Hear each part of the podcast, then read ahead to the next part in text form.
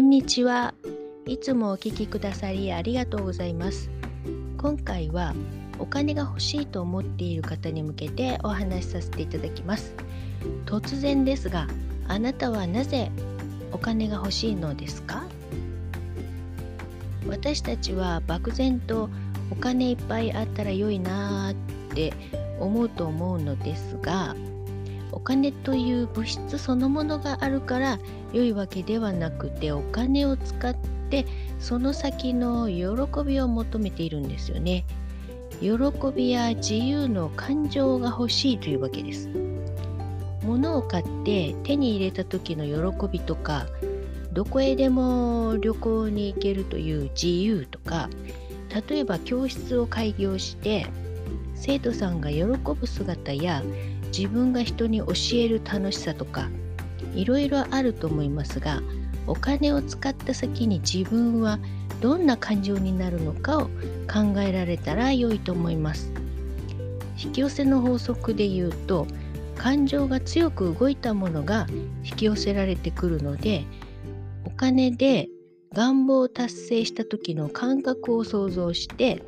その時の感情はどんな感じだろうて想像してみてください。それを今先に感じてそれを先にしっかりとその感情を味わうのがポイントです。お金自体ではなくお金を使った先の感情ですね。それだけでいいです。それを感じていると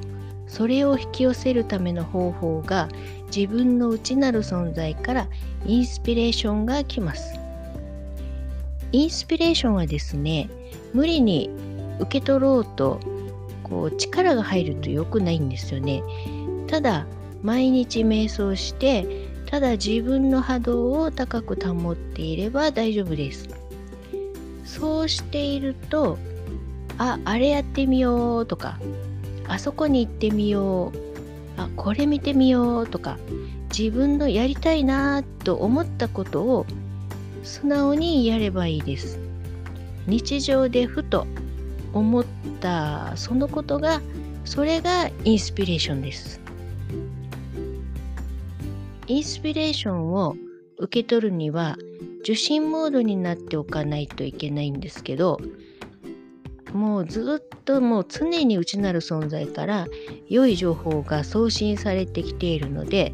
ブロックさえしなければそれは受け取れます。ブロックとは否定的な考えですよね。緊張したり力が入っていると頭であれこれ考えてしまいます。その時は自分が送信モードになっているので内なる存在からの送信は受け取れません。あの電話していて相手が話している間ってこちらは話せませんよね。相手が黙ってこからこちらが話せますよね。こういうのと同じです。受信モードになるにはリラックスが大事なんです。自分が発信するのをやめる必要があるから頭でごちゃごちゃ考えてる時ではなくぼーっとしてる時とかにポンってアイデアが浮かんだりしませんか？それですね。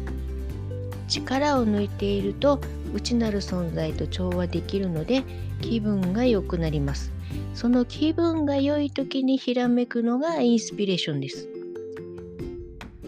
とは、あ、あの、お金といえば、あの、損失を抱えることがありますよね。いきなり逆転しますけど。であの、その時はですね、その損失については何も考えないことが大事です。損失について、ああすればよかった、もうなんでこんなことになるんだろうとか、なんかこう、ネガティブを味わってしまうとですね、またさらに損失が出るんですよね。だからそんな時はもうすっとそこから離れてじゃあどうすればよいのかなというふうにもう考えた方がいいんです。